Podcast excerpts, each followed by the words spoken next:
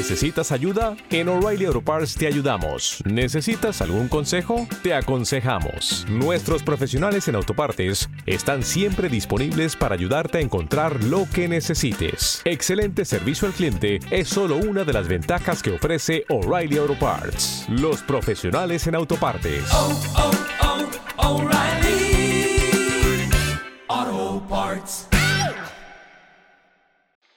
El vuelo 018 del mochilazo.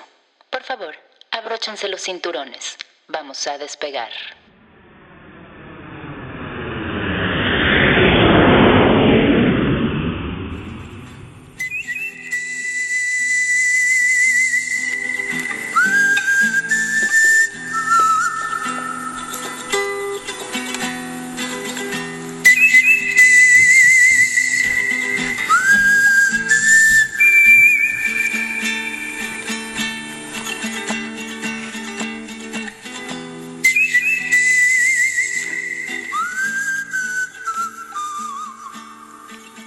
Bienvenidos todos y todas a este nuestro último episodio de la primer temporada del Mochilazo. Muchas, muchas gracias a todos ustedes por estar aquí, por haberme acompañado en todo este proceso de experimentación con los podcasts.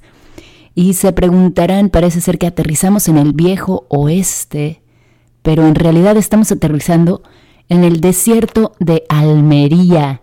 Acabamos de llegar a España para nuestro viaje músico-cultural y Almería es donde se encuentra el único desierto de toda Europa.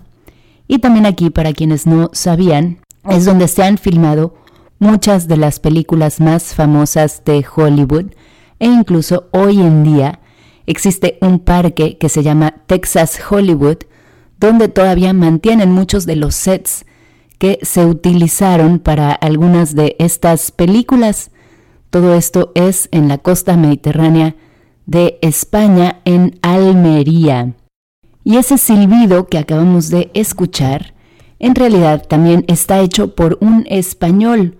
Curro Savoy fue su nombre artístico, también algunos le llamaban Kurt Savoy se volvió bastante famoso al hacer este soundtrack para la película El bueno, el malo y el feo, que también es una de las muchísimas películas que se filmaron en España desde 1950.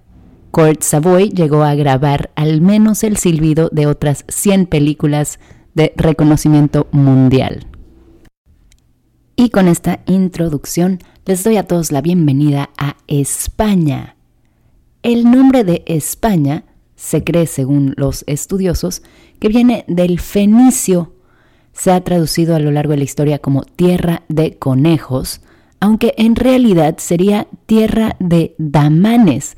Los damanes son unos animales que podrían haber sido confundidos con los conejos, según cuentan los historiadores, pero no son exactamente lo mismo. Así que es por esto que se le llama la tierra de conejos. Al llegar a España en la costa había muchísimos conejos. El reino de España llegó a tener territorios en los cinco continentes. De ahí aquella famosa frase que decía Carlos I, en mi imperio nunca se pone el sol.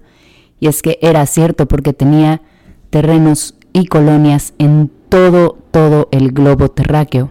España es el tercer país del mundo, como ya lo hemos dicho en algún otro episodio, con más sitios declarados Patrimonio de la Humanidad por la UNESCO. Ocupa el tercer lugar después de Italia y China. Uno de estos sitios de gran, gran importancia es la cueva de Altamira, que nos deja plasmada la historia entre los años 35.000 y 11.000 antes de Cristo. En esta escuela se encuentra arte rupestre, que se considera una obra maestra del genio creador del hombre y una de las primeras expresiones artísticas consumadas. Es tan importante que se le ha llegado a calificar como la capilla sixtina del arte rupestre. España, por supuesto, es uno de los países más visitados por turistas de todo el mundo. Siempre se encuentra en el top 5 mundial y es que, como decíamos, con tantos sitios declarados Patrimonio de la Humanidad, pues no es sorpresa que la gente quiera visitarlo. desde la Catedral de Burgos al Centro Histórico de Córdoba, la Alhambra en Granada, la Ciudad Vieja de Cáceres o el mismo Camino de Santiago, todos son reconocidos por la UNESCO como parte de los patrimonios de la humanidad. Y otro patrimonio de la humanidad, en este caso cultural, es justamente el flamenco. El flamenco, que tiene su origen en la zona de Andalucía al sur de España, también en Extremadura y Murcia, es considerado por la UNESCO uno de los más grandes expresiones culturales que tenemos. Em, aunque el diccionario de la Real Academia lo asocia con la etnia gitana, en realidad se cree que más bien es un resultado de la mezcla de culturas que se dieron en esta zona. Recordemos que España tuvo una ocupación árabe por muchos, muchísimos años, y se cree más bien que el flamenco es un resultado del mestizaje cultural que se daba en esta zona. Y también resultado del mestizaje cultural es la gran, gran cantidad de fabulosos músicos y artistas que tenemos desde España, como los que tenemos el día de hoy en este podcast. Así que corre música y con el gusto les presento a Son de Nadie, quienes además debo admitir que conozco, uno de ellos es un querido amigo, algunos ya deben de saber, pero les comparto, mi mamá es justamente de Granada, del sur de España, por lo cual me crié entre la Ciudad de México y Granada hasta donde nos vamos para conocer a estos chicos y su mezcla musical con Son de Nadie.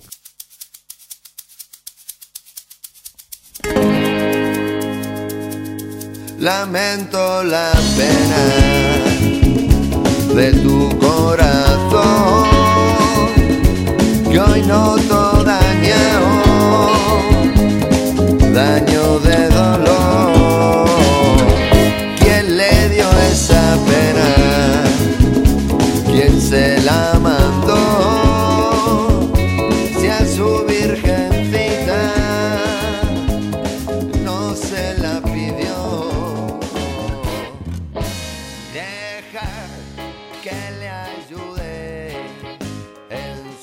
Y mientras nos ponemos sabrosones ya con esta música, vamos a seguir dando algunos datos sobre España. Para los amantes de la playa, déjenme les digo que España es el país que tiene más banderas azules en sus costas. Estas banderas las dan a las playas que cumplen buenas condiciones ambientales y además de tener las instalaciones adecuadas para poder albergar al turismo o a las personas que visitan. De toda Europa, España es la que cuenta con más banderas azules, con un total de 587 y el segundo lugar lo ocupa Turquía. Algo que poco sabemos sobre España es que, por un lado, tuvo una guerra con Estados Unidos. A esta guerra se le conoció como la Guerra Hispano-Estadounidense o Guerra de Cuba. Duró más de tres meses y acabó con la derrota de España en la cual perdió Cuba, Puerto Rico, Filipinas y Guam. Otro dato que pocos conocemos, yo al menos no tenía ni idea, es que la primera moneda que se usó a nivel mundial era española, se llamaba el real de A8, también le llamaban peso fuerte o dólar español. Esta moneda que se acuñó durante el Imperio Español a, a finales del siglo XVIII se llegó a utilizar en Europa, en América e incluso en el extremo oriente. De hecho, fue la primer moneda de curso legal en Estados Unidos y se utilizó ahí hasta 1857. Se le conocía como el Spanish Dollar. España tiene territorios fuera de lo que es la península ibérica. España tiene unos pedacitos en África y también tiene las Islas Canarias. En las Islas Canarias es donde se encuentran los únicos camélidos de Europa. Otro punto interesante es que España y Francia comparten una isla. Exactamente, seis meses al año es jurisdicción de Francia y seis meses de España. Digo, en realidad no es que sea un territorio de gran importancia, pero sirve para marcar la frontera entre los dos países. Así que podemos decir que la frontera entre Francia y España se mueve cada seis meses. El uso horario que tiene España no es exactamente el que le corresponde. Resulta que Francisco Franco, el dictador que tuvieron por muchos años, decidió cambiarlo en 1940, según cuenta la leyenda, para tener en la misma hora que Hitler en Alemania. Y hablando de Francisco Franco, justamente una de las cosas que él trató de hacer durante su dictadura fue suprimir el resto de lenguas que existen en España. Y es que aunque el español es la lengua más utilizada y el oficial de todo el país, existen otros idiomas que también son oficiales dependiendo de la región. Existe el gallego en Galicia, el catalán en Cataluña, el euskera en el País Vasco, que por cierto, el euskera es la única lengua aislada de Europa. Esto quiere decir que no se ha encontrado parentesco ni relación conocida con otras lenguas vivas o desaparecidas, por lo cual todavía es un poco como un misterio este euskera que hablan los vascos. Y como todos sabemos, la capital de España es Madrid, pero es interesante saber que hasta 1561 Madrid era nada más un pueblito pequeñito y fue Felipe II quien decidió poner ahí la capital justamente porque estaba en el centro de la península ibérica y también no quiso hacerlo en las otras ciudades grandes que ya existían, que eran Toledo o Alcalá de Henares. No quería él competir con el poder de la iglesia y de los nobles de la época que ya existían dentro de estas ciudades. Así que de ahí empezó Madrid. Y con esto nos vamos a ir a nuestra primer pausa musical y seguimos escuchando a Son de Nadie desde Granada para todos ustedes y les recuerdo que en la descripción de cada episodio, como siempre, tendremos los enlaces para que puedan volver a encontrar a los artistas que estamos escuchando. La canción que hasta hace un momento teníamos de fondo se llama Lamento la Pena y la que vamos a escuchar ahorita se llama Mátame, que además es una de mis preferidas de esta banda, espero que les guste a ustedes también y seguimos con más información en nuestro viaje músico-cultural número 18. Estás escuchando el mochilazo.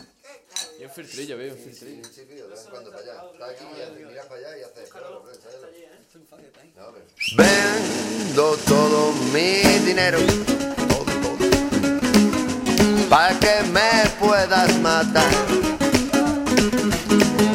Si contigo ya no puedo me dejo asesinar. Vendo todo y ya que importa.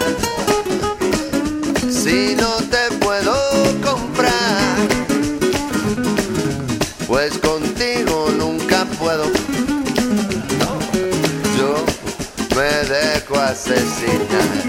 No me dejes con vida, tírame la estaca como no me remate, no te vas a escapar.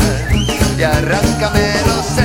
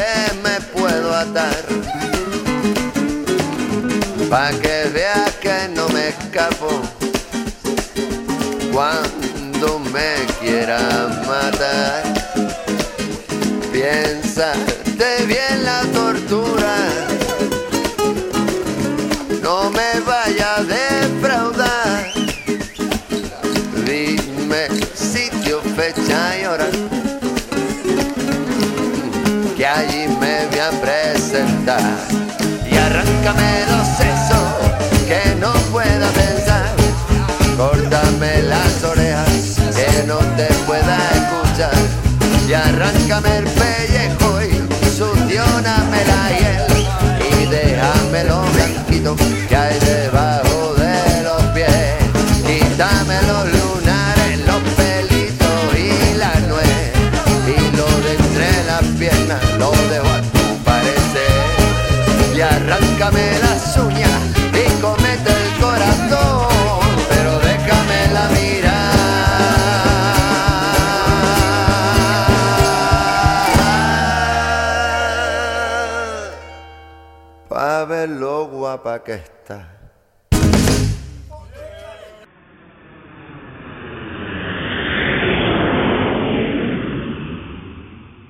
Y continuamos en este nuestro viaje músico-cultural hasta España, donde, como ustedes ya sabrán, se dan algunas de las fiestas más famosas alrededor del mundo. Como decíamos, es uno de los países que más turistas recibe cada año y muchos de estos turistas, la verdad, es que se acercan para celebrar estas fiestas que solo se pueden dar aquí, como lo es la Tomatina, los Sanfermines, las Fallas de Valencia, o incluso el Carnaval de Santa Cruz Tenerife. La tomatina es muy interesante porque resulta que esta fiesta empieza en 1945 cuando estaban en la plaza del pueblo de Buñol unos jóvenes y decidieron pues meterse un poco en el carnaval, en lo que estaba pasando en el desfile de gigantes y cabezudos y estos jóvenes hicieron que uno de los participantes se cayera, esta persona se enojó tanto que empezó a aventar todo lo que encontró a su alrededor y entre lo que encontró había un puesto de verduras. Así fue como se perdió de pronto todo el control y la gente empezó a aventarse vegetales los unos a los otros.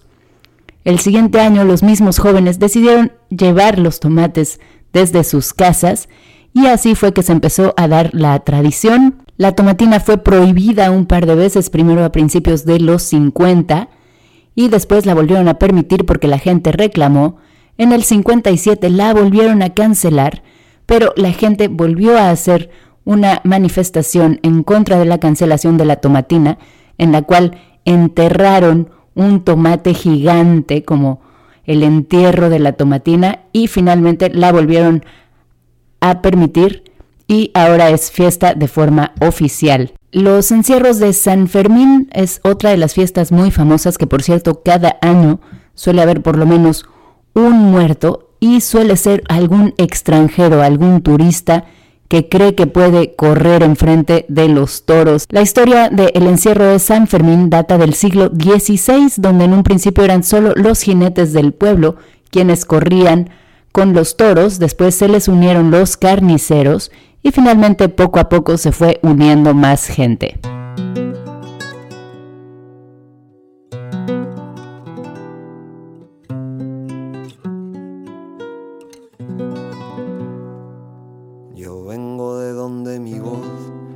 De otra melodía, apenas mediodía del viaje. Y empezamos ya a escuchar de fondo a nuestra segunda banda del día de hoy. Ellos se hacen llamar El Zurdo y nos traen este ritmo mediterráneo de música fusión, que la verdad fue para mí un gusto descubrirlos y les quiero agradecer desde este micrófono haber aceptado colaborar con este podcast, como bien lo dije desde nuestro primer episodio, de no ser por todos estos artistas que creyeron en el proyecto desde el principio, esto no se podría haber llevado a cabo. Así que gracias a todos ellos una vez más. Y extraño, tanto extraño. Extraño tanto que ni lo pienso. Está tan cerca lo Y seguimos hablando de los festivales, de las fiestas importantes en España. Las fallas de Valencia, la palabra falla significa fuego, y es una de las fiestas más únicas y locas de todo España. Dura cinco días y llegan a visitar este lugar en Valencia hasta 3 millones de personas. Lo que hacen en estas fallas es que crean unos, que unos monigotes enormes de cartón, madera y papel maché, que la verdad es que son verdaderas obras de arte si las buscan. Y la idea de esta fiesta, como bien lo dice su nombre, es prenderles fuego después. Como mencionábamos, también está los, están los carnavales Santa Cruz de Tenerife, que se considera el segundo mejor carnaval del mundo después del de Río de Janeiro. Tenerife es una de las islas Canarias y claramente es, digamos, el punto de contacto, fue por mucho tiempo el punto de contacto entre la península ibérica y lo que estaba sucediendo en América. Otra fiesta menos conocida, pero que creo que se debería de conocer más, es la Batalla del Vino. Esto se da en la zona de La Rioja, uno de los mayores productores de vino en España. Y en realidad el objetivo de esta celebración, que se da justamente el día del cumpleaños de mi querida hermana, el 29 de junio, el objetivo es manchar de vino al prójimo. Hay algunas reglas muy curiosas que se encuentran en la página oficial de esta de este festejo y son tienes que ir vestido de blanco con un pañuelo rojo típico de las fiestas y tienes que conseguir manchar de vino al vecino lo más rápido y mejor que puedas. Dejan utilizar armas como lo que son las botas de vino, botellas que no sean de vidrio, pistolas de agua o cualquier otro recipiente que pueda albergar líquidos y ayudarte a manchar lo más posible a la persona que está cerca de ti.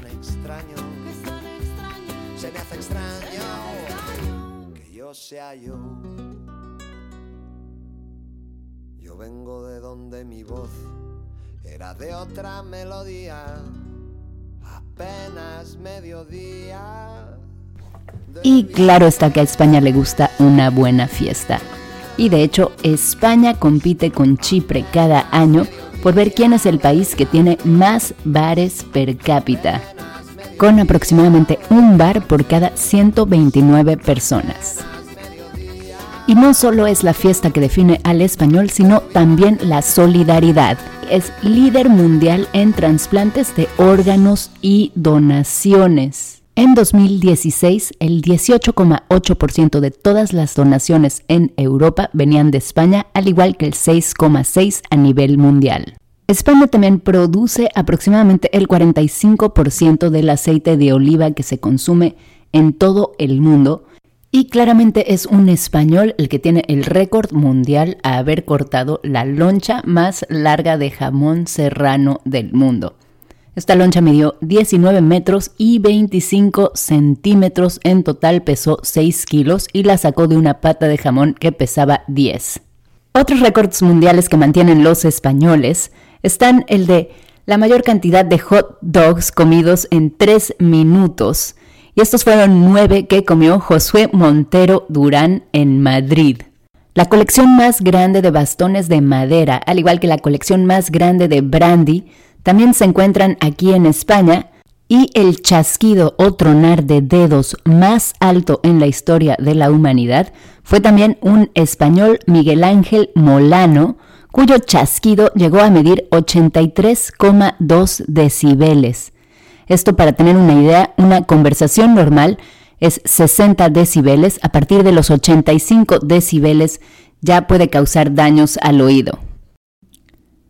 Algunos de los inventos más importantes en la historia de la humanidad hechos por españoles son, por un lado, la paleta de caramelo, el lollipop o chupa chups, como le llaman en España, fue inventado por un español en 1957. Lo único que hizo fue ponerle un palo a un dulce para que los niños no se atragantaran con él. También el futbolín o el fútbol de mesa fue diseñado por un español, esto después de que quedó herido durante la guerra civil y quería seguir jugando fútbol. El primer buque sumergible, que fue un precedente del submarino, fue en 1859 gracias al catalán Narciso Monturiol.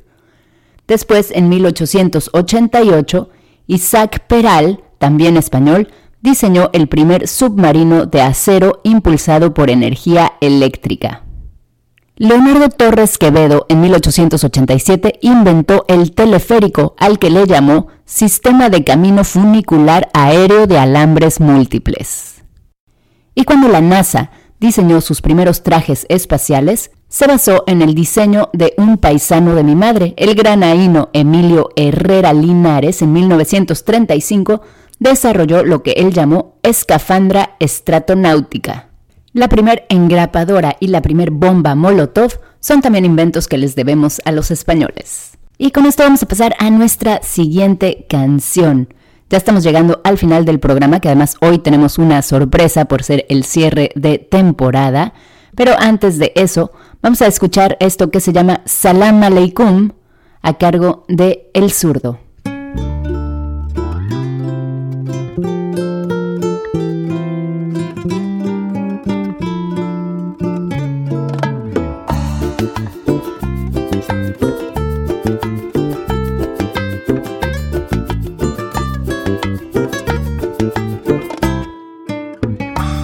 Puerto de Algeciras, vidas prometidas, caras de betún. Salam aleikum, De la ceca a la meca, que aquí no hay discoteca, paso del ramadán. aleikum salam, Cuando llegue a Europa me cambio de ropa, Nike será mi look. salam aleikum, Yo me cruzo el charco, barriga de un barco, la suerte está allá. aleikum salam, Un llavero, una llave, mi sueño, la clave, otro hijo de Alá, forzará la puerta de Alcalá.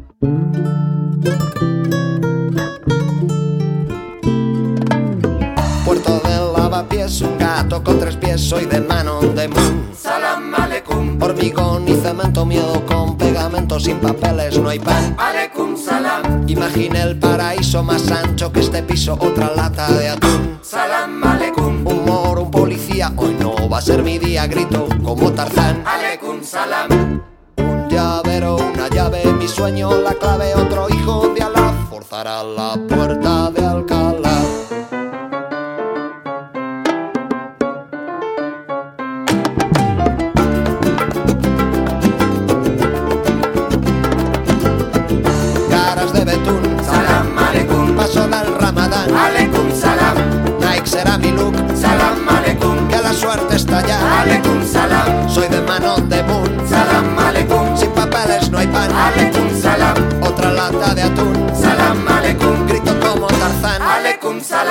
Caras de betún, salam aleikum, paso del ramadán, aleikum salam, Nike será mi look, salam aleikum, que la suerte está allá. aleikum salam, Soy de Manon de Moon, salam aleikum, sin papeles no hay pan. aleikum salam, Otra lata de atún, salam aleikum, grito como Tarzán. Aleikum salam.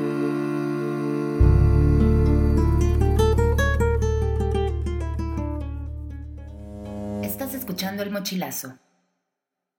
Salam aleikum, escuchamos a El Zurdo y justamente esa es la forma en la que se saludan los árabes, quiere decir que la paz esté contigo. Y si ponemos atención a la letra de esta canción, es la verdad interesantísima, es un grito a poner atención a la situación de migración que se vive entre África y Europa.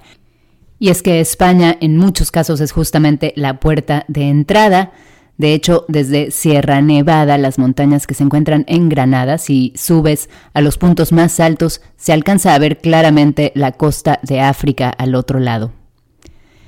Y con esto vamos a llegar a nuestra última parte. Vamos a mencionar a algunos españoles importantes que por supuesto tenemos que empezar con Miguel de Cervantes Saavedra, el autor de Don Quijote de la Mancha, que ha sido considerada una de las novelas más influyentes a nivel global y además es la primer novela moderna. El surrealista Salvador Dalí, que cuenta la leyenda que cuando vino a la Ciudad de México dijo que no iba a regresar porque no podía soportar un lugar que era más surrealista que él. También tenemos a Antonio Gaudí, el arquitecto que dejó su huella en Barcelona, además de en algunos otros lugares, y por supuesto al pintor Pablo Picasso. Una frase de Pablo Picasso que me fascina dice, la inspiración existe, pero tiene que encontrarte trabajando. Pedro Almodóvar, Penélope Cruz o Antonio Banderas son otras de las personalidades que desde España han llenado al mundo con su talento. Y la recomendación cinematográfica de hoy para quienes estén interesados en el tema, hay una película hermosa que se llama La lengua de las mariposas, que trata el tema de la guerra civil en España. Ahí se las recomiendo muchísimo. Yo no me gustan las películas tristes por lo general y esta es una de las pocas películas tristes que de verdad considero que es un tesoro. Y por último llegamos al momento que sé que muchos estaban esperando y vamos a hablar un poco de la gastronomía. La comida española es famosa a nivel mundial y también las tapas, que por cierto cuenta la leyenda que el origen de las tapas data de cuando Alfonso XIII visitó la zona de Cádiz. Dice que se detuvo a tomar un vinillo, pero no se dio cuenta de que venía un ventorral. Esta zona de Cádiz es la que da al Atlántico, así que es famosa también por sus vientos.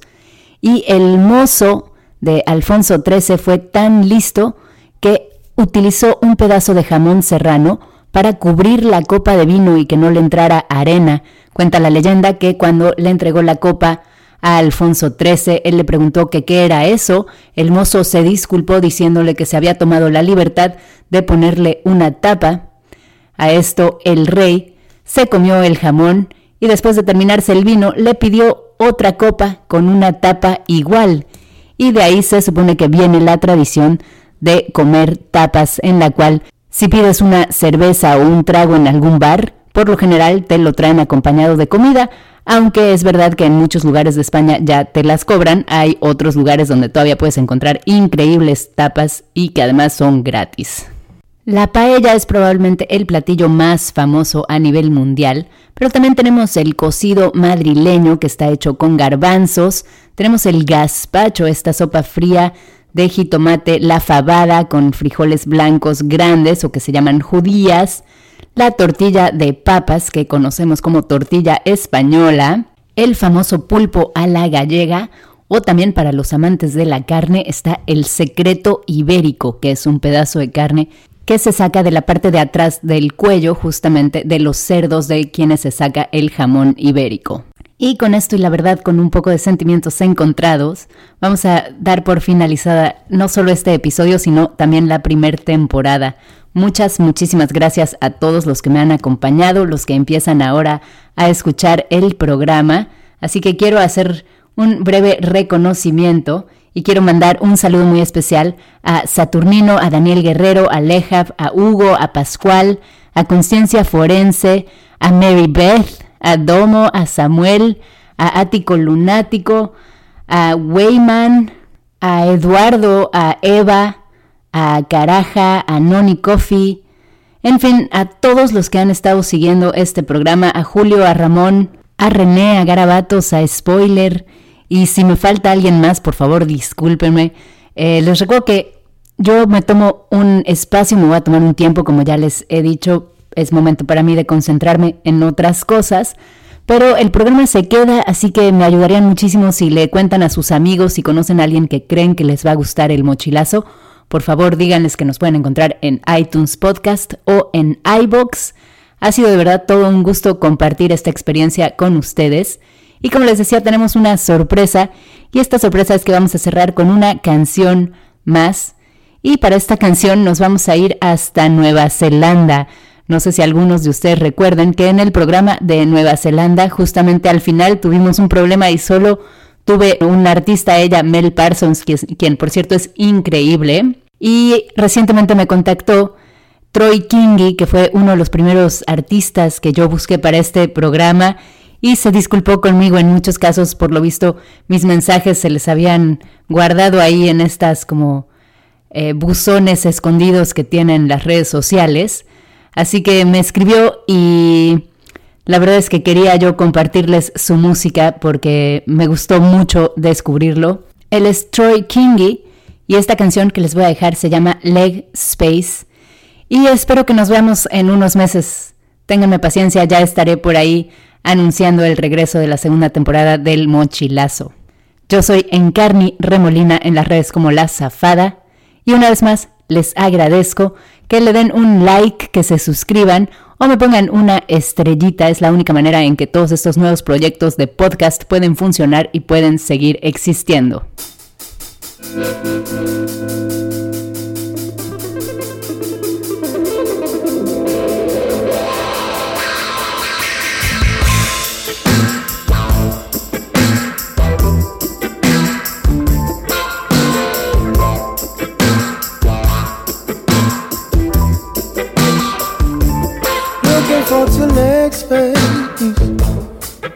Teleporting in the dead of night. Sleep in a briefcase. Snapping photos for the lights. Spy on the rat race. Caught up in the sushi rice. Blue to the clock face. Watching water turn to ice. But no stone left unturned.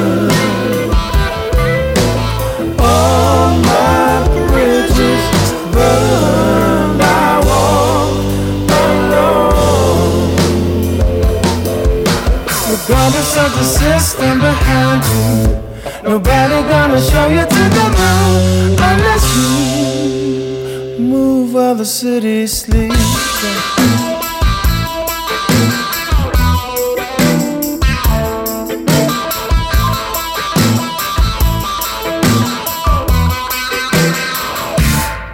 It ain't easy.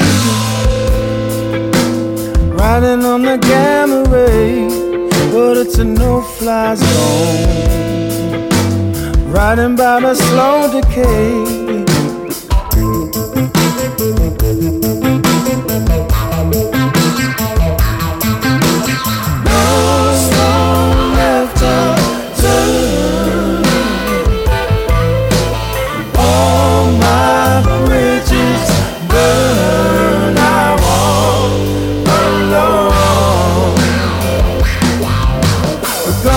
The system behind you, nobody gonna show you to the moon unless you.